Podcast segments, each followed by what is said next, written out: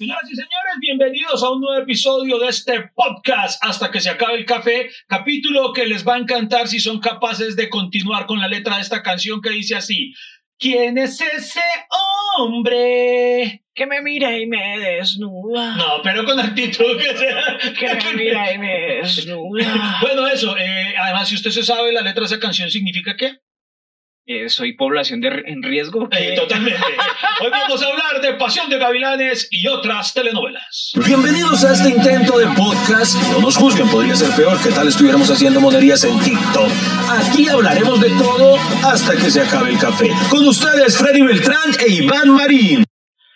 Bienvenidos queridos amigos a otro capítulo de nuestro podcast, el más exitoso en la historia de los podcasts, eh, de, de, los 3.000 podcasts que hay hoy en día, este es uno de los mil más escuchados. Entonces muchísimas gracias a esas personas que nos escuchan hasta que se acabe el café en otro capítulo que habla de pasión de gavilanes, porque si volvieron pasión de gavilanes podemos volver nosotros queridos amigos. Entonces ya saben, tienen que seguirnos en nuestras redes sociales y sobre todo eh, si no nos quieren ver las jeticas, nos pueden escuchar en Spotify, en Google Podcast, en Deezer, en Apple Podcast, en Apple Podcast, en todo tengo podcast, y todo, bueno, ahí nos pueden escuchar y si nos está escuchando ahí, muchísimas gracias a nuestros escuchas nacionales e internacionales porque Iván Marín. E internacionales porque quiero aclarar, eh, ya tomamos una decisión con el señor Freddy Beltrán y es, no vamos a poder volver a enviar saludos personalizados porque eso se nos convirtió en un mierdero. Pues resulta que, sí, simplemente porque si saludamos a Pepito Pérez, entonces Carlitos Muñoz se emputaba porque, ¿y por qué a mí no me saludaron si yo también les puse un saludo? Entonces, en general, a todos los que nos escuchan en todas partes del mundo, a los que nos envían y nos manifiestan su afecto, por ejemplo, este podcast que se llama Hasta que se acabe el café, hoy estamos tomando en nuestros... Ay, mire, de, Game of Thrones, es, los dos, el mío, estoy yo sentado en un trono de Game of Thrones. Eh, y tenemos sponsors. Hoy tenemos nada más y nada menos que Magia Roja Café. Miren, un café de, de Cali, Freddy. Nos encanta Cali. hay muchas historias en Cali, hay, muchos recuerdos en Cali. hay muchas historias. Entonces, eh, para todos los que viven en Cali, para que apoyen emprendimientos de ellos que nos han enviado el café que estamos degustando el día de hoy. Bueno, muchísimas gracias a todos los que quieren ser nuestros sponsors. Eh, hemos hecho el ejercicio de leer los comentarios y nos han dicho, mire, cómo nos, ¿Cómo pueden colaborar? ¿Cómo nos colaboramos? Pues muy sencillo, ustedes nos escriben y hay unos, hay unos días específicos que Iván Marín hace promociones en sus redes sociales, hay otros días específicos en nuestras redes sociales y la idea es, mejor dicho, apoyarnos entre todos. Aquí son bienvenidos todos los emprendimientos y además si se reencauchan novelas, ¿por qué no reencauchar Espere, antes de, de, continuar los emprendimientos, quiero, vea, mostremos, muestre su manilla que, que no la mostrado. Miren, les queremos mostrar esto. Eh, eh, ¿Cómo es que se llama esto? Clave de sol. ¿Cómo es que? Clave de sol. Clave de sol. Clave de sol, sí, clave de sol. Si va a promocionar, apréndaselo, Iván, porque qué porquería de clave de sol. Clave de sol. ya no crean en nosotros, ya no crean en nosotros, la verdad no nos escriba nada porque Iván Marín la embarró. Perdón, esto, eh, pero esto es una locura, porque ustedes se preguntarán, ¿qué es clave de sol? Párele bolas. Resulta que esta manilla eh, que tenemos los dos, eh, tiene acá grabado, ¿cómo se llama esta vaina? El coso, ¿cómo? cómo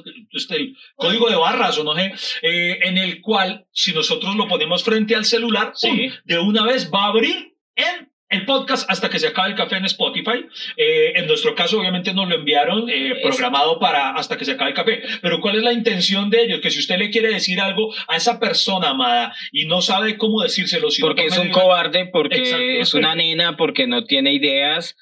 Contrátenos. Exacto. Bueno, a de Sol, a de Sol. A de Sol. Si no sabes cómo decirlo, una canción lo hará por ti. Entonces usted le dice que se ponga la manilla, ella la pone frente al Spotify y ¿qué cree que va a sonar? ¿Qué va a sonar, Iván Marín? ¿Quién es ese hombre que me mira y me desnuda? Venga, le vamos a explicar a las personas que nos escuchan en otras partes del mundo el por qué estamos hablando de esto. Como tenemos personas que nos escuchan en Suiza, en Alemania, en Canadá, en Grecia, Freddy, en Grecia tenemos eh, oyentes, se dice oyentes. Obvio que tenemos escuchas en Grecia, no es que sean griegos. No, no, no. Son colombianos. De pronto un, griego que llame Frediopoulos. Frediopoulos no, y hay mucho europeo buscando casarse con una latina, entonces de pronto ya eh, utiliza este podcast para eh, aprender mucho más y perfeccionar el español. Seguramente. Seguramente. Bueno, entonces vamos a explicarle a todas esas personas que, que se fueron de Colombia y que están viviendo quizá en una civilización que consideren mucho más avanzada. Es muy posible que sí sea así porque les cuento. Y los entendemos. Si usted salió del país, pues es obvio, no sé qué, para qué quiere quedarse acá. Pero, pero bien por usted. Resulta, vamos a explicarles que acá en Colombia, luego de 17 años, han vuelto a transmitir en horario prime la telenovela Pasión de Gavilanes. Una novela que fue súper exitosa en su momento, cosa que entiendo y lo confieso. Yo soy súper novelero, Freddy, como se va a dar cuenta en este capítulo, eh, y yo me la vi, yo me la consumí toda en esa época, pero hoy, 17 años después, no jodas, yo no entiendo cómo vuelve a triunfar otra vez eh, porque es la número uno en rating, es la de mayor audiencia. Otra vez, Pasión de Gavilanes. Pero Iván Marín, a ver, si siguen repitiendo el chao, No, ya no, lo quitaron, ya no dejan repetirlo. ya no dejan repetirlo. acuérdese que se, se perdieron, sí.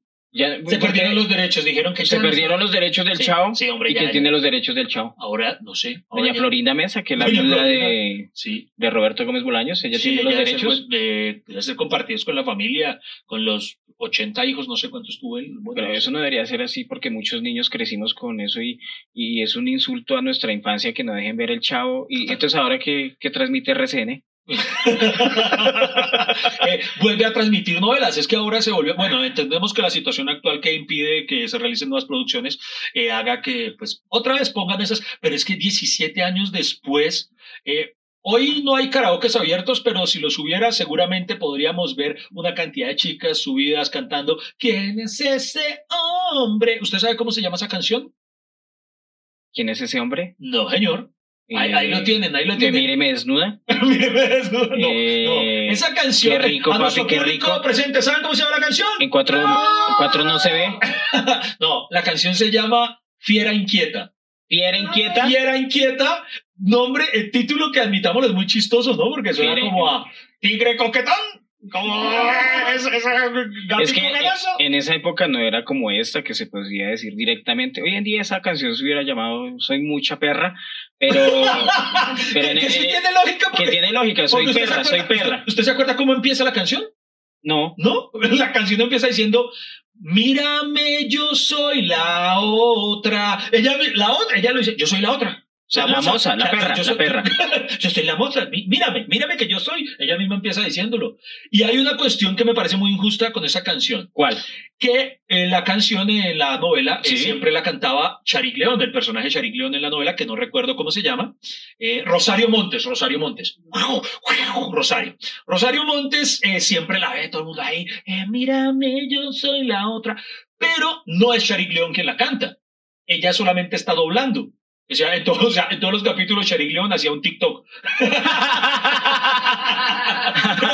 era una vaina larga. Y incluso por acá me puse a investigar, me puse a investigar Sí, porque me dio embarrada. O Mira, sea, se puso a investigar Iván Marín. no, no, espere, espere. La cantante original se llama Angélica María Forero. Recibió una negriada histórica porque si usted ve en los CDs o los créditos que usted encuentre Sí. oficiales, dice cantada por Charik León. O sea, negrearon a esta pobre niña de una forma. Entonces, un saludo a María Angélica, a Angélica María Forero. Yo acá, Iván Marín, sí te doy tus créditos, mi niña. Tú, que cantaste Fiera Inquieta, o como dice Freddy, la, la, la perra. Soy una perra. No, no, y hubiera no. sido un reggaetón. Pero, Soy la otra mamita, qué rico. Oiga, y yo le doy en cuatro. Venga, tal vez esa es una de las razones. Intentemos analizar en este capítulo por qué vuelve a triunfar. Vamos a analizar, o sea, Iván Marín, usted ha, ha llevado este podcast al declive, a, a- a lo rastrero, a la porquería. Eso venía mal desde el sudado de Paola. Jara. O sea, Iván Marín, y ahora me dice, vamos a analizar. analizar Pasión de Gavilanes. Pero, pero es en serio, sí amerita análisis porque, porque bien. Y no, y él, y él cree que merece análisis. O sea, querido público, si no. ayúdenme, ayúdenme, sáquenme de aquí. El fenómeno amerita un análisis, porque mire, esta, esta telenovela en particular tiene una cosa, y es que como que Tiene cíclicamente... tres cosotas. Pues bueno, sí, eso es cierto. Tres cosotas. Ah, bueno, mire, es que mira, hay tanto por decir de Pasión de Gavilanes. No sé Sí, por dónde empezar. No sé por dónde empezar, amiga. Mire, primero cuando, que todo, cuando, cuando hablamos de dar, Iván Marín era así. yo Pero ahora hablamos de pasión de gavilanes. ¡Ay, ay, amiga, amiga! ¡Ay, estoy tan inquieta! No, no, pero, pero es que, por ejemplo, ¿Qué? ¿usted sabía que Pasión de Gavilanes no nació ni siquiera siendo Pasión de Gavilanes? Entonces, ¿qué? Es un, es un remake Ah, es un remake, Un de remake otra novela. de otra telenovela colombiana también. Originalmente se transmitió y el público la conoció como Las Aguas Mansas, Ah. porque también la escribía Julio Jiménez, que Julio Jiménez escribía casi todos los éxitos No, de esa yo, época. yo me vi fue el de Sábados Felices que se llama Las Aguas Mensas. Sí, yo, yo sí- ¿Es yo en serio? ¿Es en serio? Claro, yo veía buena televisión en mi época de niño. bueno. no, no, pero Las Aguas Mansas, si ustedes recuerdan, les voy a poner en contexto. Julio Jiménez era un escritor de telenovelas de suspenso. Él fue también el autor de, por ejemplo, En Cuerpo Ajeno. ¿Recuerdan Cuerpo En Ajeno? cuerpo ajeno, sí. que era claro que sí. protagonizado por el galán de la época, Danilo Santos. ¿Se acuerdan? de Danilo Danilo Santos. Santos. A mí me traumatizó Danilo Santos porque en esa telenovela la primera vez ¿Lo que se tocó? quita- ¿Lo tocó? No, hombre, no. Ah, entonces qué. Pero ese man se quita la camiseta y ese man era repeludo, tenía hasta pelos así en la espalda, así que se va, así, así que... uy, yo, yo no sé, con espalda. todo respeto a los que, de los señores que tienen pelo en la espalda, Pero, pero uy, eso es un poquito, ¿no? ¿por qué lo hizo? ¿Usted se depila o qué? No, no, pero yo no tengo pelo allá, pues sí tengo, pero no en, no en las... Allá sí, digo, en las espaldas donde no. eh. Bueno, el punto, el punto está en que, concentrados, concentrados. Ese, El punto es ese que- podcast va mal, No, va no, no, mal. de- porque, a ver, porque las- yo que, o sea, ¿por qué me estoy imaginando la espalda de Danilo Santos? Hombre, ¿y qué es de la vida, y Danilo no me, Santos? no me dejen solo, Radio Escucha. Usted también se está imaginando esa espalda. No, venga, venga. Resulta, venga, venga, venga. Resulta que entonces eh, Las Aguas Mansas se emitió por ahí hacia los 90, póngale usted 1994. Y 94. después, muchos años después, no recuerdo en qué fecha, entonces retransmiten o bueno, la, la adaptan y Sí. hacen esta versión toda rara, porque es una versión súper rara. Es como toda Tex-Mex. Uno no sabe realmente eh, en dónde está ubicado Pasión de Gavilanes. Lo que pasa es que Pasión de Gavilanes corresponde a la internacionalización de la televisión colombiana. ¿Qué quiere decir? Que ya las empresas colombianas empiezan a hacer producciones pensadas más bien para Latinoamérica. Esa novela la hizo Telemundo. Ok, ah, bueno. Y Telemundo, pues ustedes saben que no hacen productos específicos para cada país, sino para la comunidad latina en Ah, Estados mira, Unidos. también sabe, Y eso quiere sabe. decir, pues claro, porque yo pasé hojas de vida en Telemundo. y si me hubieran recibido no estaría haciendo esta porquería de podcast. Pero imagínense en esa época, o sea, hacer una, estar en una producción internacional. Y sí que es internacional porque, vea, analicemos esto. Los protagonistas son, que son los hermanos Reyes, ¿no? Los Entonces, Reyes. En, la versión no de las aguas mansas, sino en la de la Pasión de Gavilanes. Entonces la internacio- internacionalizaron. Está el protagonista, Mario Cimarro, cubano. Cubano. Está Michelle Brown, argentino. Sí. Está el gato Batista, venezolano. Vea, no hubo ni un galán colombiano que diera la talla. Decían en esa época, no, Narendra Yanani, no. Eh, no, en cambio, la cuota femenina. la Además, cuota- además, como andan sin camisa, usted imagínese a Danilo Santos sin camisa. No, sí, sí. Ahí, ahí, tápese esos pelos. no. Pero ¿sabe? ahí es donde viene, Trabajando en la rusa ya. Con ahí es donde pelos. viene la cuota colombiana importante, las niñas, porque eso sí, qué nenerío. eh, todas las hermanitas, eh, ¿cómo es que llaman ellas? Las Elizondo. Las Elizondo. Las Elizondo, sí. Natasha. Natasha Klaus, Klaus, sí. Eh, Dana Paola, García, Paola Rey. Paola Rey. Están Sharik León, por supuesto. León. Está también Ana Lucía Domínguez. Ana Lucía, ay, Dios Ay, mío. Ana Lucía Domínguez debe ser triste, ¿no? Porque ya duró un capítulo. Se murió. No, porque después revivió, no, no revivió el personaje, sino que volvió Ana Lucía Domínguez como una chica, no recuerdo era familiar de quién, pero que misteriosamente era igualita, era igualita a la hermana. Era prima, Eh, era prima eh, de los Elizondo. Era así, Ay, con eso lo justificaron eso porque lo era una prima. porque es que hay que ver el nivel de dañado. Uno de ellos se rumbea con ella y ¿usted sería capaz de rumbearse con una mujer que fuera idéntica a su hermana? O sea, ¿usted se le pararía con la imagen de su hermana? No, no, no. no, no, es en serio, es una cosa súper bizarra. No, yo pensé que iba a decir una prima y yo, no, pues, la prima, sí, ese, Pues- pues- ese pues grado sí. de consanguinidad si lo maneja pues, usted. pues sí, o sea, hasta ahí me llega, pero ya la hermana no, y además fue la hermana que se suicidó. que se suicidó. Y, ay, venga, acá aclarar que eh, las mujeres de esa novela todas salían súper sexys. Por ejemplo, Sharik León se convirtió en una bomba sexual. Después llegó Lorena Meritano, que es otro cacaote. Mejor dicho, eh, si lo vemos bien, Pasión de Gavilanes fue como, como el pionero de Radiola TV.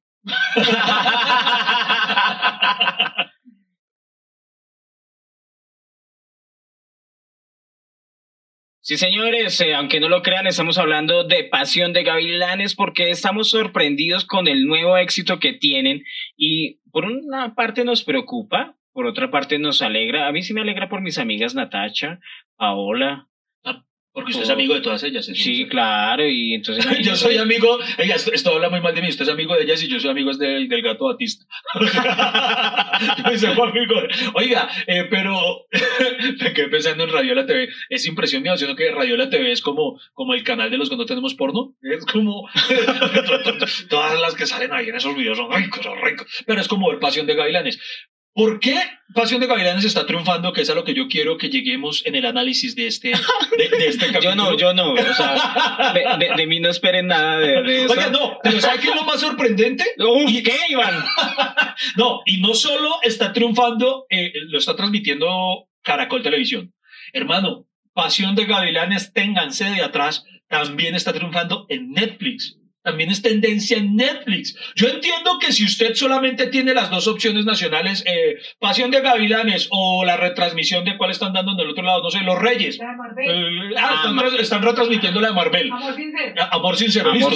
Usted, tiene, listo, Amor sincero o Pasión de Gavilanes. Eh, listo, o sea, aquí tengo el tatatá de, de, Marvel o los cinco tatatas que hay pero, espere, por ellos. No, pero Iván, usted está hablando como si la televisión colombiana tuviera solo dos opciones y no es así.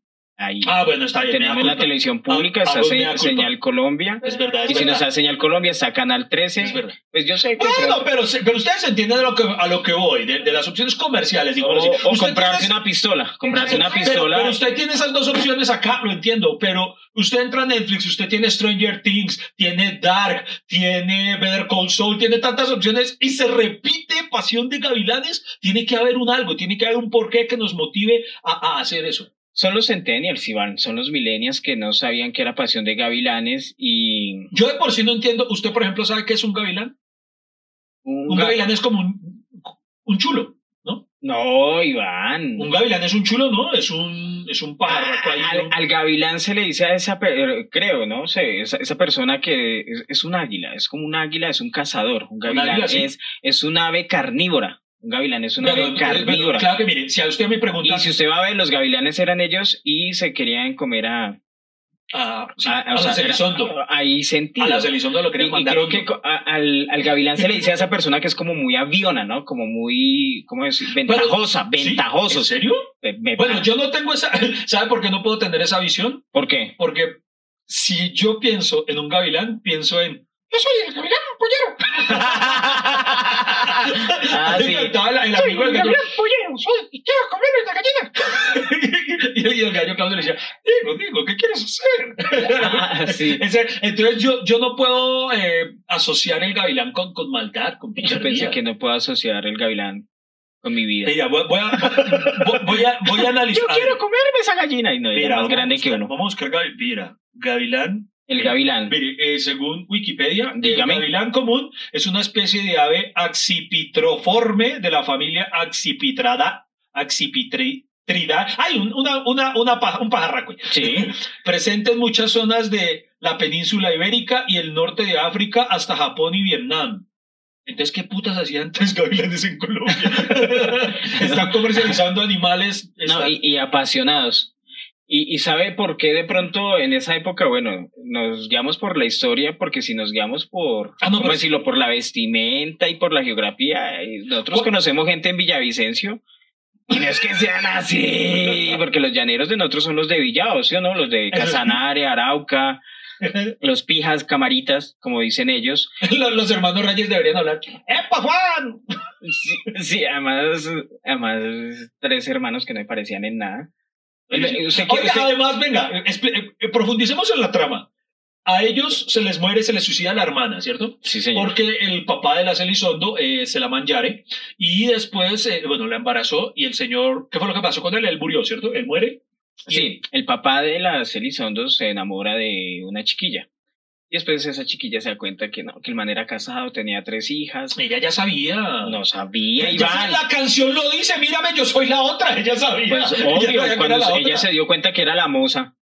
Ella lo supo siempre. No lo supo. Vida berraca. Ella cuando se enteró de que este berraco estaba ahí, pues le puso los cachos, entonces está poniendo los cachos a la mujer con ella, pues se, se suicidó porque ella estaba muy enamorada. ¿Usted no entendió la novela entonces? No, pues, bueno, pero los hermanos van a vengarse. O sea, Yo no la vi, no la Los hermanos dicen, bueno, entonces ese man se comió a nuestra hermana, nosotros no le vamos a comer a las hijas.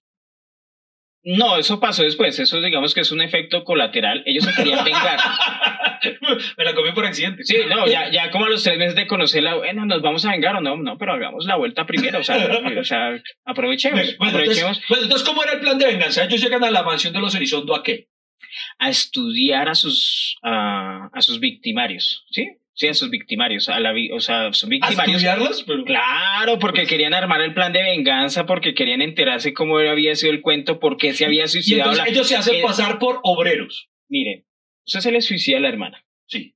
Usted dice, ella se suicidó por una causa de amor. ¿Será que sí? ¿Será que no? Quieren investigar quién era, cómo era. Pues van donde el man y van y lo investigan. Después se entera que eran las hijas. Y ellos se, metieron en el cuento, se metieron a la casa diciendo que eran obreros.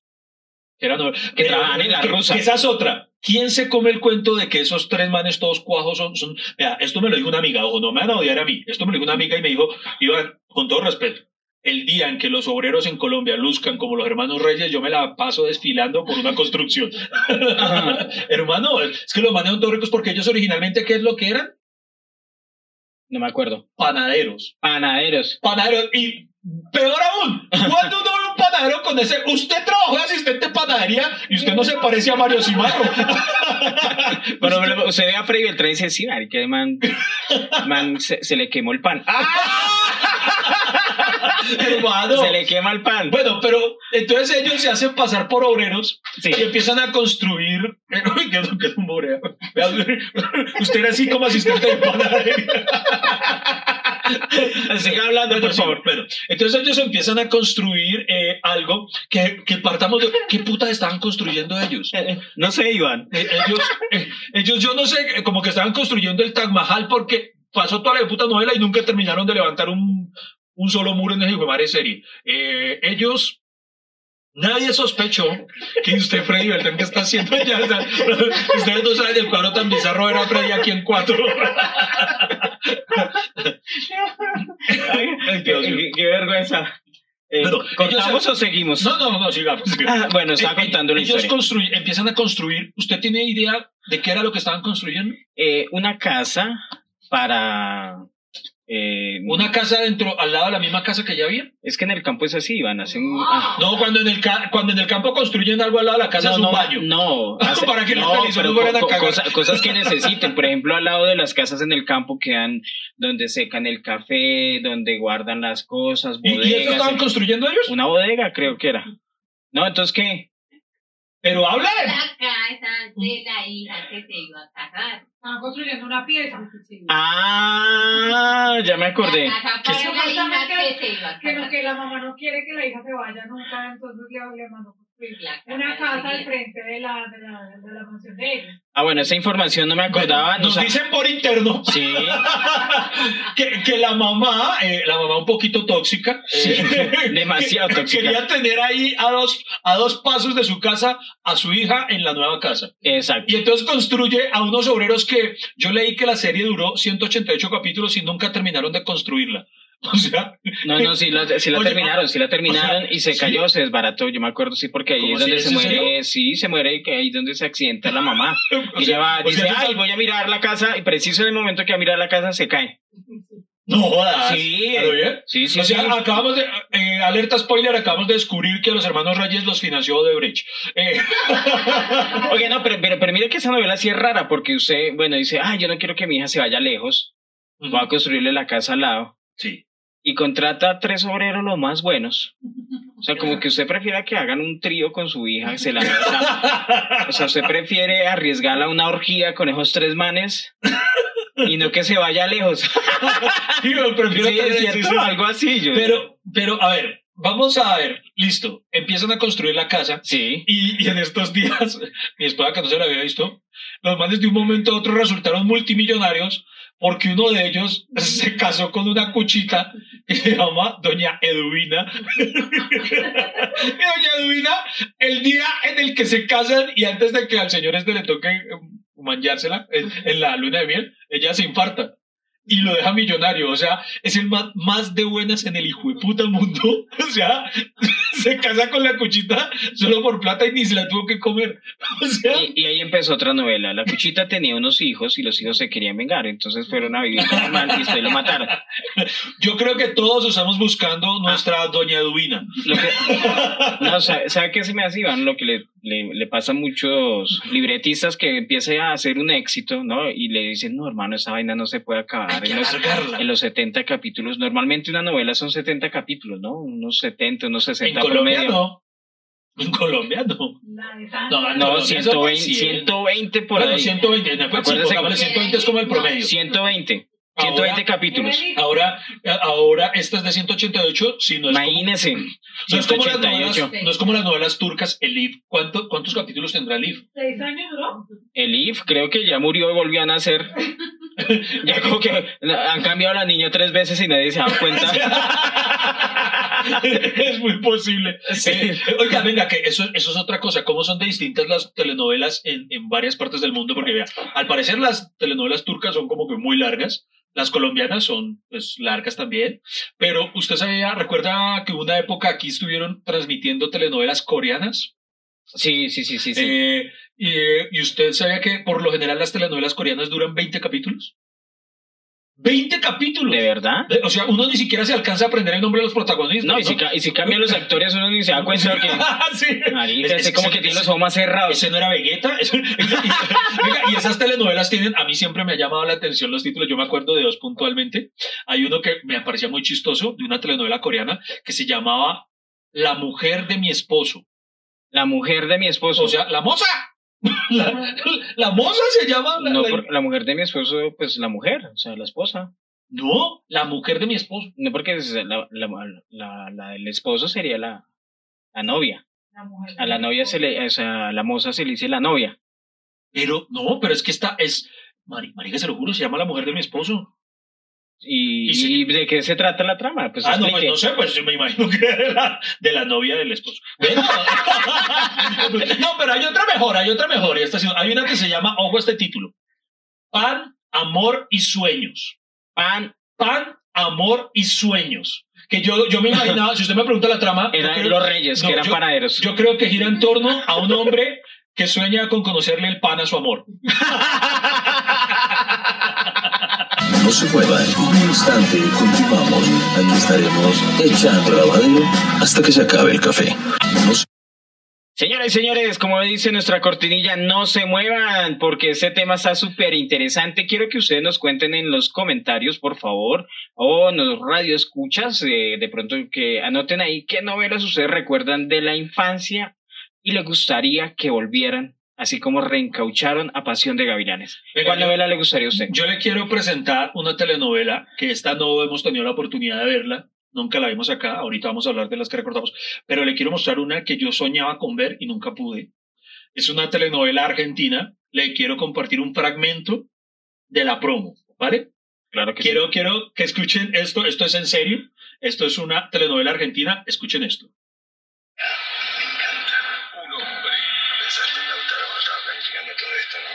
Él es tu complicación. Escuchen, escuchen esto. Madre, mi hijo y mi padre compitiendo por la misma mujer. Sería una tragedia. Y una verdadera malparida.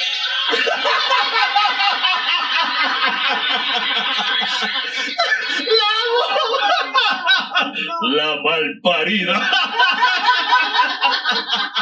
Oiga, yo soñaba con ver esa hijo de madre telenovela aquí en Colombia, pero nunca lo permitieron. No. ¿Y, y no hubo versión colombiana de No, no, aquí La no la- Se Malparida? llamaba de otra manera. ¿Cómo se llamaba en Colombia? En ¿Lo hubo acá? En Colombia se hubiera llamado La Gonorrea. La Malparida. La que colombiana se llamaba la traicionera. La traicionera. Mire eso, aquí, aquí la llamaron la traicionera porque somos tan módicas. Madre, usted, usted Lo se que pasa- lo que pasa es que- diciendo, venga, se vio ayer la malparida. Se vio la malparida La anoche. malparida esa. No, hermano. Y, y así se telenovela Pero lo que pasa es que mal parido en Argentina no es grosería. O sea, mal parido, mal de mal parido, o sea que lo parieron mal. Aquí sí, mal parido es un insulto. Entonces creo que por eso a nosotros nos escucha todo chiso. ¡Ay, la! Entonces, Pero porque es que eso, además, es que, es que además a mí me encanta el, el, el acento, digo, pues, porque el, el, el acento argentino. no, es que el locutor acá lo dice además con mucho profesionalismo. Y una verdadera malparida. ¡A mí me encanta! ¡Me encanta! La- la- bueno, pero ahora sí hablemos de telenovelas. ¿Qué telenovelas recuerda usted? ¿Qué, qué telenovelas recuerda usted? La cambió, será novelas que quería ver. Ah, que quisiéramos volver a... y, Uy, y usted, y bueno, usted- por ejemplo, y usted la cambió por la malparida. No, no, no, perdón. Bueno, les quiero, les, que quisiera volver a ver. Eh, hay que tener en claro que aquí se han repetido muchísimas, ¿no? No solamente eh, Pasión de Gavilanes. Por ejemplo, Betty la Fea, ¿cuántas veces ha sido retransmitida?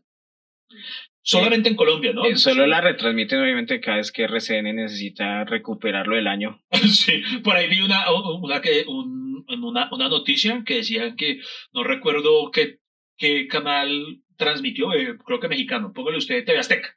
Sí.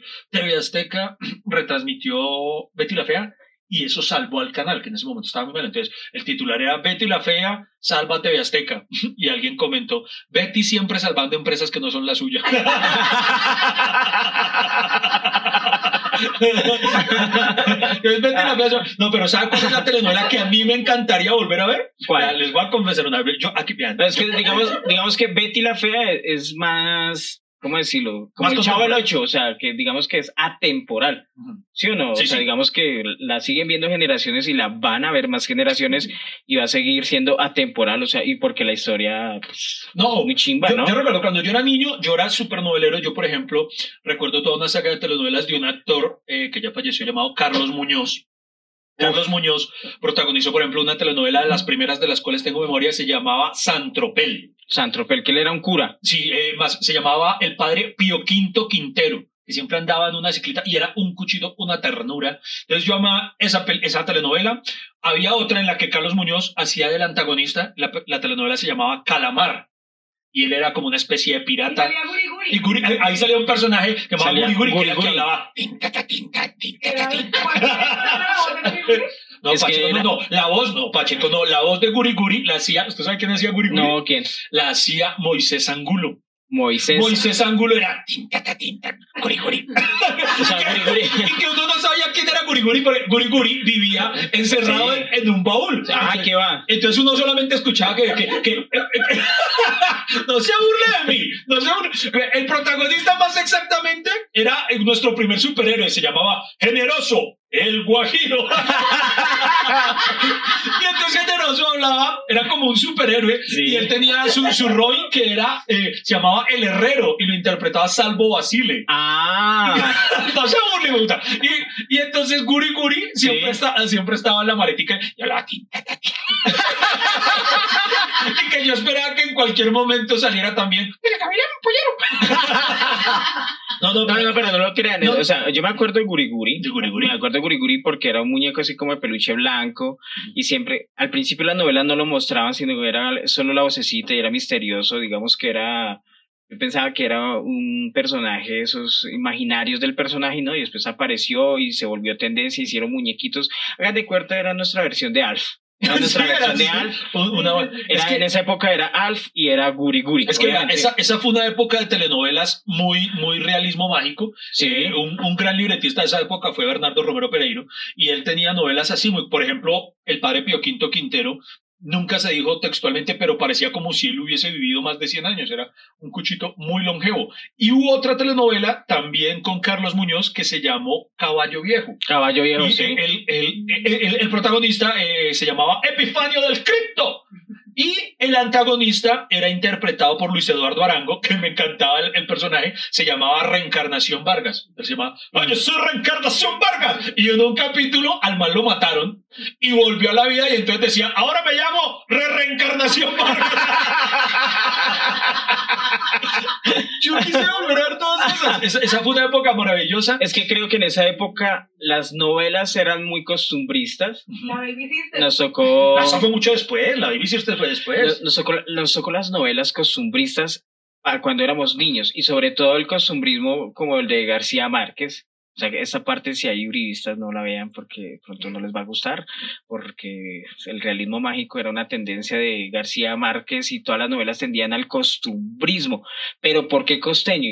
Yo siempre me he preguntado, sí. siempre, siempre, ay, la Es- es costa, una muy Cari- buena yo los quiero, por- no, o sea, no estoy diciendo nada, pero casi todas las novelas eran, o sea, dirigidas a ese público costeño con sus costumbres ejemplo- costeñas, por eso es que en el mundo piensan que en toda Colombia utilizamos sombrero volteado Sí. y que hablamos "Ah, no, no, no, señor esos son los que viven en la costa atlántica los de la costa Por eso uno ve, pacífica son otros uno, uno ve acá en el aeropuerto del Dorado eh, europeos en chancleta, en sandalia y con burpero. pues por eso es que llegan todos engañados pero Dios mío eso es algo- yo pensé que era trópico Oiga, ¿no? es una muy buena pregunta porque, por ejemplo, otra de las eh, telenovelas así de realismo mágico eh, costeñas fue Las Juanas. ¿Se acuerdan de Las Juanas? Que eran cinco hermanas, eh, todas se habían criado por aparte, y todas tenían, todas tenían el lunar de un, un lunar igual que era un pececito en la nalga. yo pensé que era En la nalga. La- y ahí, había otro de mis favoritos porque ahí salía uno de mis actores favoritos de las telenovelas que era Miguel Baroni. Yo fui súper fan de Miguel Baroni en una época y él tenía ahí un personaje que se llamaba Manuel F. Él siempre andaba con una chupetica y él llegaba y gritaba, vive el catal, llegaba y decía, llegó Manuel F. A Manuel F cuadrado y ahí él se conoció con Catherine Siachoque, que fue quien se convirtió en su esposa. Ah qué buen dato No, qué buen pero dato sí, eso. ay, Catherine Siachoque es, es, es un cacaote que después se volvió mala. Yo creo, Ya. que, yo creo que su personaje en Las Juanas eh, fue el último que hizo de persona buena porque después solo es la villana en todas las telenovelas. Yo- Ay, no, yo- venga, yo ¿sabe? sí- otra- otra vi la- encanta. yo sí vi las Juanas Ah, Las Juanas sí las vio. Sí, las Juanas, pero era un prostíbulo en Chapinero. Llamaba las Juanas. eh, Yo No, pensé que me iba a hablar de eso, para que No, me habla no, cosas que no sé. Otra de Miguel Baroni, ¿se acuerda de.? A mí me encantaba La Caponera. En La Yo Caponera. lo estoy escuchando ya no tiene que hacerme así. O sea, o sea, yo estoy al lado suyo. Perdón. O sea, no, no, yo le creo, yo le creo, pero, Bueno, pero, bueno. pero, eh, eh, evi- o sea, distanciamiento social, tranquilo, Iván, yo lo voy a dejar hablar. Y es más, lo he dejado hablar, está en Bueno, su salsa. No, pero ¿se acuerda? ¿Se Sí, señor, yo me acuerdo. ¿Se acuerda La Caponera? Sí. ¿Sí? Sí. ¿Cómo era? Mm, Vea, ahí Miguel Baroni interpretaba a Dionisio Pinzón, que era un tipo al que le gustaba. No era con Aura Cristina Gay. Ah, no, esa era la potra no, Zaina. esa La era potra Zaina, no. sí, sí. No, esta, esta era con Margarita Rosa de Francisco. Y ella, Ah, ella era la caponera, la caponera, que, sí. que ella era el gallo de suerte del man. Que la Pues bueno, caponera, sonó la caponera no es. El gallo. el gallo. No, no, Ya me no. acordé, el, el Ella- cap- él era- caponero. porque él era gallero. Entonces, eh, eh, sí, y era apostador. Entonces, siempre él tenía a ella, a la caponera, como su amuleto de buena suerte. Para el man se convirtió ella en eso. En mi caponera. El caponero es- se refiere al mago, ¿no? A la ¿Ah, sí? capa del mago, por eso Ah, el caramba, caponero de la capa. Pero bueno, pero les voy a confesar la que sí fue mi telenovela, la que me morí. Usted me preguntó cuál quisiera volver a ver. Sí, yo quería que dijera una, pero, pero no para. Ah, Ah, pero de, dejémoslo. Oiga, pero es que no, salsa. oiga, Margarita Rosa Francisco fue una de las divas. No, es una diva, y sigue siendo Uy, una diva. Ella, ella Antes de que se la tiraran en, antes de en que la- se la tiraran en, en esas vainas de desafío y tal, Sí, huevonada. Uy, pero ella, ella era el gallo de oro. Eh, el gallo de oro es, es, es el nombre original de la telenovela La Caponera, no, no estoy diciendo grosero, Oh, porque La Caponera también es un remake. Y Margarita Rosa Francisco, ella protagonizó muchos años atrás otra telenovela que se llamó Gallito Ramírez, que también era con eh, Carlos Vives. Para las nuevas generaciones, los centennials, a Carlos Vives, ustedes no se lo imaginan, él protagonizó telenovelas. Él hizo Gallito Ramírez, que era como la versión de Rocky, un Rocky costeño. Y Sí. Bruno Díaz ha interpretado al Fercho Durango. Eh, si yo a veces me acuerdo un poco de huevonadas, no sé por qué. Pero. Y, no, no, otra, otra. ¿sabe Es que a partir de las novelas empezó la carrera artística de, De Carlos Carlos Vives. Vives. ¿Usted? Escalona. Escalona fue usted, pero obvia, hay una. Él empezó con Gallito Ramírez. Ah, no, a decir verdad, él empezó en Pequeños Gigantes. Eso no era una telenovela, Ah. sino un programa infantil. Después hizo Gallito Ramírez telenovela. La última que hizo fue eh, Escalona, Sí. es una bionovela. Pero hay otra en la mitad que muy pocas personas se acuerdan. ¿Cuál? La Mujer Doble. La Mujer Doble. ¿Alguien recuerda a La Mujer Doble? No. La Mujer Doble la protagonizaba Carlos Vives y era una novela de época. Era de espadachines y de brujos. Eran él y Rudy Rodríguez. Por ejemplo, hoy en día, ¿quién podría ser la mujer doble? La vicepresidenta. no, no nos calientes. No se muevan, en un instante regresamos hasta que se acabe el café. No vamos a parar. Señoras y señores, bueno, continuamos con ese tema tan interesante. Yo, yo creo que hay que hacer dos capítulos de esto porque. Iván Marín nos va a tener todo. lo- y a mí- ya se me acabó el café, Iván, ya no quiero hablar más. Pero venga, y, y, y- y ¿saben qué es lo chistoso? Que no le he contestado cuál es la que quisiera volver a ver. Esta, No, pero yo sé que él está haciendo un recuento de todas las que vio para llegar a ese punto. No, no, o sea, está bien. esta, ¿no? tel- esta telenovela eh, fue muy importante para mí. ¿Cuál? Eh, le, le quiero contar, es uno de los escenarios en los cuales hablé públicamente de ella, eh, que mostró el contraste de mi época. Eh, esta telenovela es para mí una de esas pruebas de que uno puede ser de gustos muy selectos Sí. sin que deje de gustarle lo banal. Por ejemplo, en ese momento yo estaba estudiando en la Universidad Pedagógica eh, técnica de actuación corporal. Ok. Sí, expresión corporal. Y estábamos, después de una clase, estábamos reunidos muchas personas del mundo culto, estamos hablando de, de Cortázar, de Rayuela, de cosas así, cuando en un momento yo les digo, eh, compañeros, se los dejo, me excuso porque tengo que irme para llegar a tiempo a ver Pedro el Escamoso. Pedro el Escamoso me marcó. Esa fue la única época en la que yo fui furor en las pistas de baile porque yo me la pasaba. Pirolina te pegó una borrachera en la casa de Aquilino preguntó. Esa, esa la recuerdo y que no se aprendió el baile. Y Es que yo, de- yo- de- vea, en esa época había una también una comedia gringa, eh, no telenovela, eh, pero que a mí me gustaba mucho, Friends. ¿Se acuerda de Friends? Sí, claro. Entonces yo me imaginaba en esa época hacer una versión colombiana de Friends, pero que se llamara Monpirris. Parceros. Me parece. Oiga, bueno, no, Parceros. pero eh, Pedro el Escamoso es la que me gustaría volver a ver, pero dígame si no que una época maravillosa de telenovelas, eh, por ejemplo, la trilogía de las Marías. ¿Sabe cuáles son? No. eh, las tres telenovelas que protagonizó Thalía antes de dedicarse a la música, que fueron Marimar, Sí. María la del Barrio y...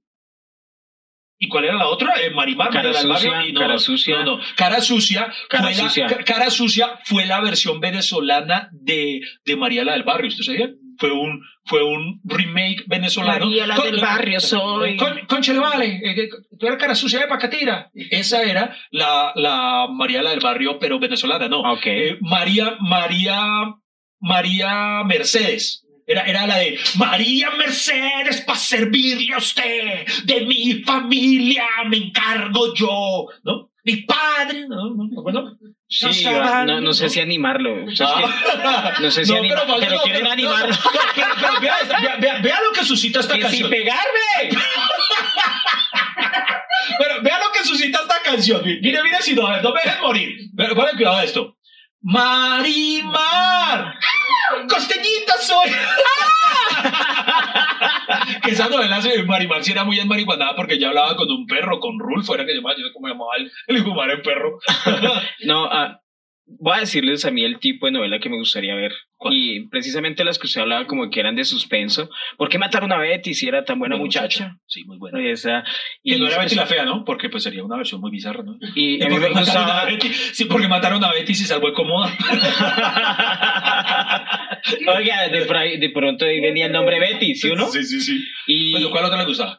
no. En noviembre nacerá Victorino. Victorino y Victorino y otro Victorino nacerán. ¿Nacerán? Cierto que uno escuchaba ese intro y como Uy, que le empezaba, "Oh, sí. Dios mío, tengo miedo. Que esa todo el mundo la conocía como los victorinos, pero en realidad se llamó Cuando quiero, llorar, no no lloro. lloro. Sí, señor, esa, esa era muy buena. Eso, eso, eso se nota que era la escribió un niño. Uy, no voy a llorar, no voy a llorar, no voy a llorar. Y, y ¿sabe por qué recuerdo esa novela? Porque para los que no la vieron, era la historia que tres ch- chicos de tres estratos sociales nacieron el mismo día, la misma hora, pero y en algún momento cuando se juntaran, ¿qué está haciendo? Me regué el café, perdón. Ay, perdón. y se iban a juntar, cuando se juntaran, pues se iban a morir. Entonces uno seguía las tres historias paralelas, el victorino pobre, el victorino clase media y el victorino rico. Obviamente, nosotros éramos fans del victorino pobre. Además porque esa... ¿Se acuerda cómo se llamaba? Eh, Victorino Moya. Victorino Moya, además porque solo grababan al lado. Eso era la... ¿Al lado de su casa? Sí. Ahí María, están grabando ahí. Claro, y entonces cuando necesitaban extranjeros nos llamaban. Sí, entonces, ¿qué, qué vieron? ¿Victorino rico? No. Hagan de cuenta, eso es como si Victorino Eh, pobre Freddy. Victorino clase media, Iván Marín, porque vivía en la estrada. Es clase media. Entonces imagínense cuál sería Victorino rico. pero,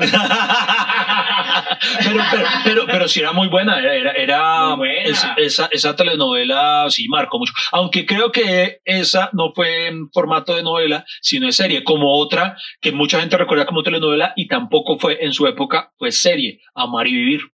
¿Amar y vivir no era una novela? Amar y Vivir era ¿Cuál es la serie. diferencia? Eh, no que en esa época las series solo se transmitían un día a la semana. Por ejemplo, Amar y Vivir, digamos, no recuerdo, pero creo que era los viernes. Y solamente cada ocho días era el capítulo. Lo mismo que, por ejemplo, La Mujer del Presidente con Robinson Díaz. En cambio, una telenovela es diaria, son muchísimos más capítulos. Ah, vea pues, veo. Y acabe de aclarar para los centennials, pa- para los centennials estamos hablando de Amar y Vivir la original. Cuando Joaquín Herrera era un mecánico que sí se ensuciaba y no uno bonito como el de ahorita. Oye, ¿quién fue el que se tiró? Por ejemplo, en esa época todo era novela, ¿sí? Uno no ya ve la diferencia entre serie y novela. Y ahora con Netflix, ahora primera temporada, ocho capítulos, y hasta el otro año, los otros ocho capítulos. Qué vaina tan mamona. Usted no ya sí, es preferido verdad. ver las historias así. Sí, sí, sí, es muy Porque cierto. a mí me parece que eso de ver, obviamente uno, uno como es bien adicto a las series, pues uno ve una, una temporada en un día, ocho capítulos, uno se los echa en un día y diga que no. Sí, sí, sí, es verdad, es verdad. Y uno le dejan mamando hasta el otro año, no. Y el problema está en que cuando uno lo vuelve a ver a la siguiente temporada, entonces uno ya hay cosas que no se acuerdan, porque fue hace un año que lo vio. Por Entonces eso. uno refrescar la memoria, eso Y- nunca pasaba Y con... a mí me tocó la época de ver novela a las, o sea, era a las 8 de la noche y uno tenía que estar a las 8 de la noche y me dijo, el que no llegara a las 8 de la noche se empezaba a joder, ¿qué pasó? No sé qué. Y el tema al día siguiente era la novela, vio la novela anoche y todo, sí, allá siendo pan allá en la pared. usted como, amiga. como uno de los reyes, usted. Los Porque, reyes. porque, por ejemplo, eh, en esa época que todo giraba en torno a la telenovela de la noche, por ejemplo, Amar y Vivir marcó en mi barrio, marcó un hito. eh, Todos los ñeros soñaban con, con erigir, erigir, erigir, pues, pucha, estoy inventando palabras. No, no, no, eh, con, constituir, consolidar eh, bandas como la de Joaquín Herrera con, con el Chacho, con el Delio, eh, y, se, y, se, y se volvían en, en el referente cultural de... Eso, eso, por ejemplo, a mí sí me gustaría que volvieran a retransmitir, como lo han hecho con Los Reyes, porque me parece que es un buen producto.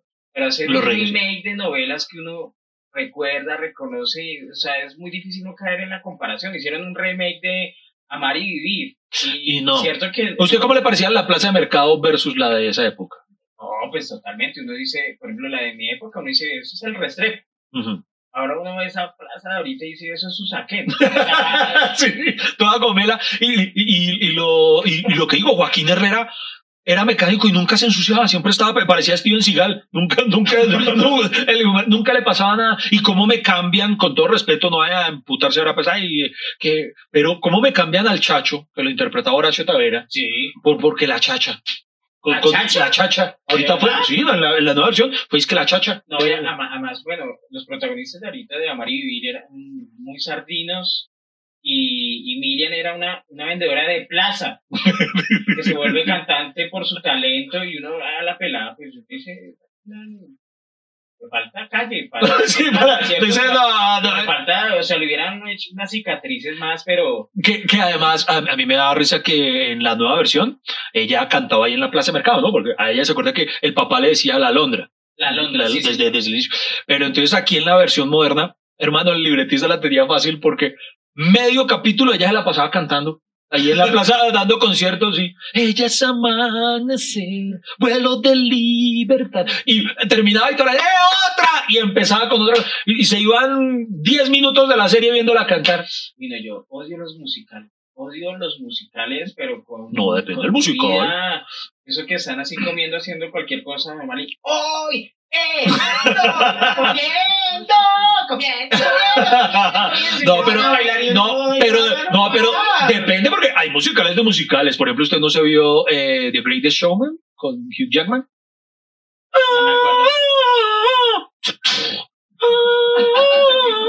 Soné como María igual. Pero sí, ¿no? Ladies and gentlemen, this is the moment for you waiting for. No.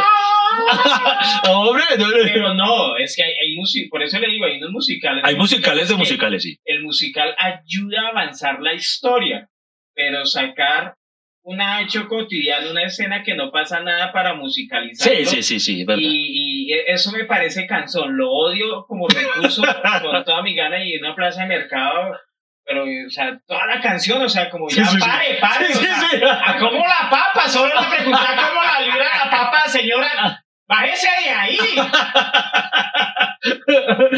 Pero la música es muy importante en una telenovela, pero yo creo que sobre todo al inicio, porque marca un, un sentimiento que nos va a transmitir la novela. Por ejemplo, había una telenovela que a mí me encantaba, que, que empezaba con una canción que decía, bendita mentira. Y entonces uno decía, vamos a sufrir como un hijo de puta.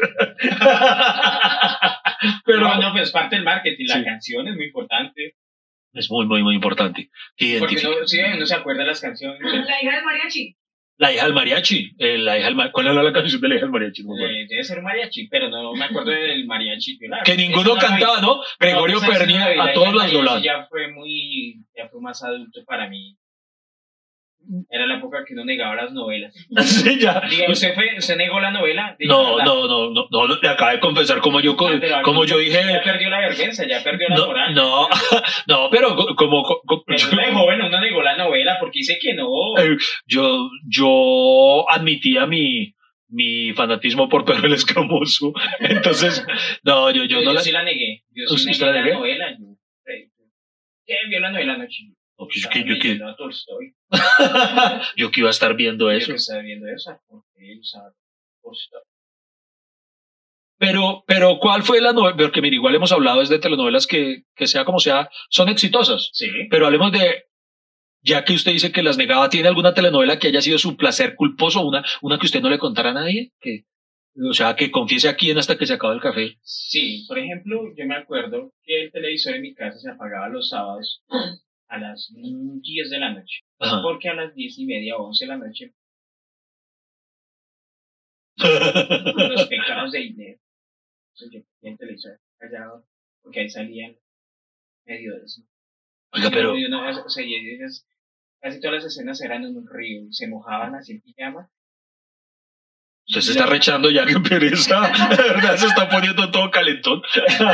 Pero es que imagínense a Margarita Rosa de Francisco. Otra vez Margarita Rosa. Oiga, Margarita Rosa Francisco. sí. Oiga, por ejemplo, Esa mamacita así, eso es que déjeme hablar.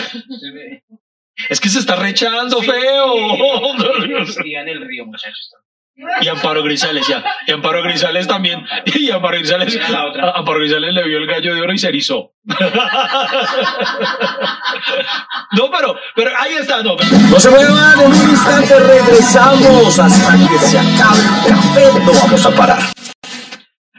Porquería de comentario. No, pero es que lo, lo dije por la reminiscencia del gallo de oro de la telenovela. Pero Margarita Rosa Francisco protagonizó una de las telenovelas más importantes para Colombia, Café. Obvio. Café, co- la, la, la, la canción de Café era muy importante. Como dice, Gaviota, que va a lo lejos, vuela muy alto. Que, que esa telenovela, eh, no es por nada, pero corríjanme si me equivoco, yo no me, yo lo confieso, yo no me di café. Pero, eh, aunque hoy tomo y tenemos un podcast que se llama Hasta que se acabe el café, pero yo no me di café. Y si no estoy mal, el protagonista, que era Guy Ecker, no sé cómo se llamaba el personaje, eh, se suponía que el man era virgen. Oh, ¿No? La novela se trataba de una recolectora de café. Eh, la zona cafetera. Y Guy Ecker era un empresario de café. Pero no era virgen. No me acuerdo ¿No? ese detalle. Es que yo, es que ese detalle, yo me parece habérselo escuchado a alguien y, y, y yo, y yo, ay, las weas, que, que de ayer creía que está más comido que. Y Iván, usted que está leyendo No, últimamente. no, pero no, yo lo veo. Es un recuerdo que tengo. Bueno, pero entonces, ¿cuál era la trama de café? ¿Ya qué? Ya, ya después de uno imaginarse la espalda de Nilo Santos peluda, de llevarnos a la virginidad de Guy Ecker, Pasamos del culo peludo de Danilo Santos Ya, o sea, al ya. pipí invicto de o sea, Gallecker. qué, qué- qué por- qué porquería de capítulo. Este ha sido un capítulo. Ha sido un capítulo súper interesante, pero mire, ¿sabe qué? Si yo quisiera que volvieran, eh, ya que están viniendo de, de esa época, a mí sí me gustaría, no las novelas, sino habían unas series juveniles que a mí me encantaban. ¿Cuáles, por ejemplo? Okidoki, Okidoki. Y aparte, clase aparte, Clase aparte. de De- pies a cabeza. décimo grado. ¿Se Décimo acuerda de décimo grado, grado? claro. En medio del afán de la mañana llega ya. Algunas caras largas y otras de conformidad. Algunos prestan atención, otros piden explicación. Uy, ese era, ese era un rock para mí bravo en esa época. De pieza a cabeza. Uy, de pieza a cabeza era eh, o sea, y no, y de- eh, con el protagonista de, de de- pieza a cabeza, José Manuel. Ay, José Manuel, José, José Manuel Chávez. José Manuel Chávez, que sigue igualito ese man. No, aunque técnicamente el protagonista era eh, Felipe Noguera. El, el- futbolista, el que el era el futbolista, sí. Y que es un futbolista que, si no estoy mal, era de Millos. Y eh, ¿Qué? ¿Qué iba a decir de Millos? No, pues el man, el man se lesionó en la novela, Ah, creo que él era de Millos y se lesiona, entonces pierde su carrera profesional y llega a ese barrio a ser el entrenador del equipo que llamaba Los Gatos. ¿Usted sabía que yo fui extra en De Pies a Cabeza? No. Eso es en serio. Yo, yo en, cuando empecé todo esto, yo Sí. de mis primeras cosas fue ser extra y en- yo fui extra en La Otra Mitad del Sol. De verdad. eh, y en, en De Pies a Cabeza, y recuerdo, voy a, voy a contar esta y voy a dejar como un culo a José Manuel Chávez, pero resulta que Manuel José. Ah, Manuel José Chávez, Manuel José Manuel Chávez. José Nos Chávez. dicen por interno que es Manuel José Chávez. Eh, en, en una escena, pero es que cuando le digo extra es extra. Adivine qué me tocaba hacer a mí. Correr, pasar así la calle. Casi, era, Pararse ahí ya. era, era eh, ser uno del público, uno de los hinchas de, de los gatos. Entonces hubo un capítulo en el que llevábamos grabando mucho, llevábamos, estábamos grabando todo el equipo de producción, entonces eh, estábamos, no, pero sí llevábamos grabando mucho tiempo debajo del rayo de sol, Sí, sí, porque sí. era un partido de fútbol de los gatos y nosotros teníamos que de los gatos, entonces y ya teníamos mucho calor, eh, estábamos llevados del hijo de madre y para dar corte de almuerzo, eh, había que grabar una última escena en la cual Manuel José Chávez, o sea, Pablito, Pablito se llamaba el personaje, ¿se acuerdan? El el personaje llamaba Pablito.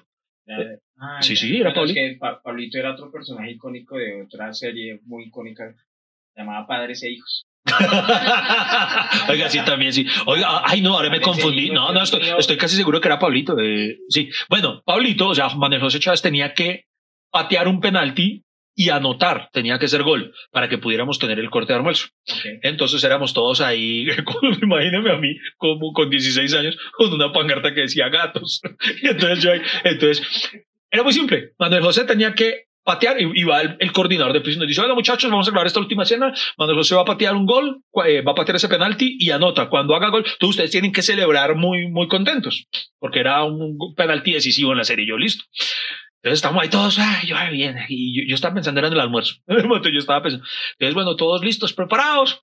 Cuando Manuel José patea, ¡pum! A la mierda, se fue. Se fue y, ¡pum! y se comió el gol y todos, ¡eh! Entonces, ahora que, entonces, bueno, no, no, eh, repetimos, repetimos. Y bueno, listo, hágale, todo bien, va, va. Entonces, no, bien, hay poder, hay poder, hay poder, ta. Patea Manuel José, ¡pum! Se la tapan. Entonces, ¡eh! Puta, otra vez. Y como usted sabe, que cada vez eh, que se hace una retoma es tiempo, no es que, ay, otra vez se patea ahí mismo, sino No, que no, no. vuelven a montar cámara, eh, a, a corregir plano y tal. Sí. Entonces, puta, entonces cada penalti errado era 10 minutos mínimo todavía bajo el rayo de sol. Diga, este man ha pateado una y otra y otra vez, y no era capaz de meter el hijo de puta gol. Y, y yo era yo allá desesperado. Entonces, como, como, la, como la cámara está allá y uno no está microfoneado, la puta mierda, entonces yo era así sonriente, pero yo era diciendo, este weón de mierda nos va a tener aquí hasta quién sabe qué hora. entonces todos los, yo empecé a aguantar así, todos los otros extras empezaron a cagar de la risa y yo, este de puta nos va a tener aguantando hambre. Y entonces todos empezaron a cagarse de la risa y eso acabó el coordinador me dice, ¿ustedes de qué se están riendo? Y yo, no, no sé, falta gente. Marica, nos tocó mamarnos como siete. Era, ma- marica, era más difícil comerse el hijo puta gol que meterlo. Y Manuel José Chávez tuvo que patear como siete veces para lograr esa escena. Uy, qué buena historia. Iván, va a tocar hacer una sección, Iván. Ay, pero no vuelva a contar ni mierda en este podcast. Ni mierda. Como usted, como usted, como usted en la televisión debutó con comediantes de la noche. Ah, Ah, no mentiras, con también caras. Contando chistes en también caras. Prácticamente ya soy un ícono en la televisión nacional con mi chiste también caerá si viene, o sea. ¿Usted se acuerda cuál es? Al menos yo todavía salgo. Ah, Venga. Venga, ¿usted se acuerda cuál es el chiste que usted salía contando también caras? Sí, claro. Eh, Cuéntelo, yo no me acuerdo cuál es, ver. Que habían dos compadres, uno de ellos es- está borracho, es labio leporino, tartamudo. Le dice el otro compadre, compadre, ¿por qué mi mujer me dejó? Le responde él, "Ah, chuta".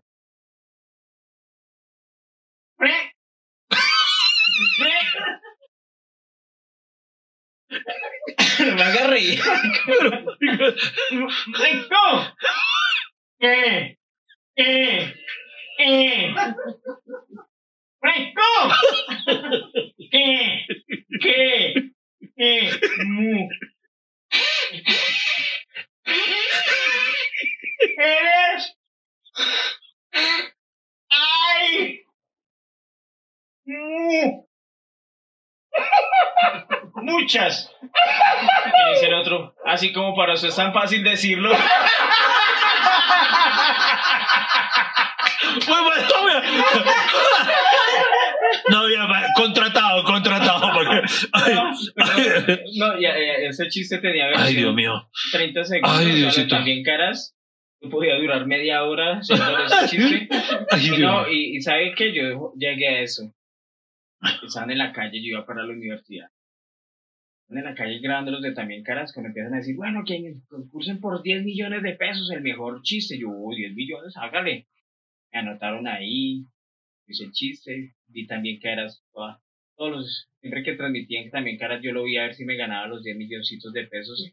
¿10 millones por un chiste? No, pero era puro engaño. Era, Ah. para, era- era para traer bobos para que contaran chiste pensando que iban a ganar. Y, y pura mentira, era para engañar a la gente y eso nunca, nunca salió concurso de chistes, Sí. sino eran como cortinillas. Ah, ok, sí, sí, sí.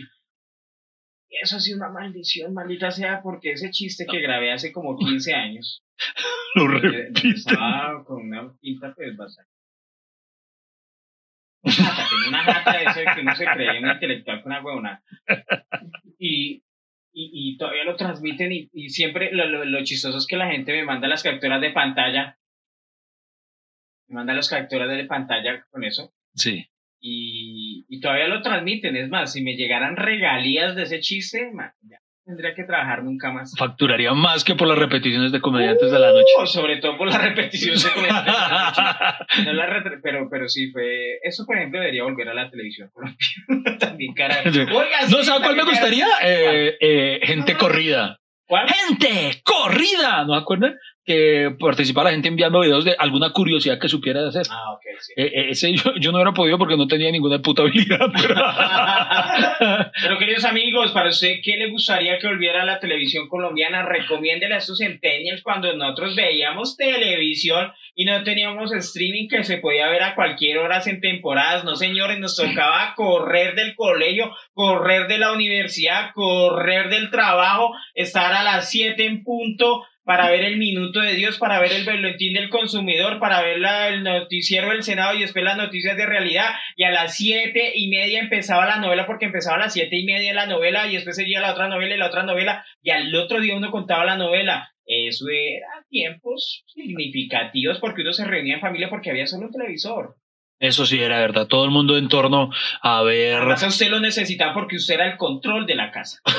Además, sí, es muy cierto. Es muy ¿Dónde cierto. está este chino, weón, para que prenda el televisor? No era que usted despichaba el dedo, sino dónde usted era el control. Oiga, pero eso es muy bonito, de verdad, eso que se ha perdido, porque ahora cada casa tiene un televisor por habitación. En esa época, si todos teníamos que verlo en la sala juntos. Entonces, toda la familia veía Pasión de Gavilanes o toda la familia veía junta El Gavilán Pollero. Muchas gracias por acompañarnos y por estar con nosotros y nos vemos en una próxima. Hasta que se acabe el café.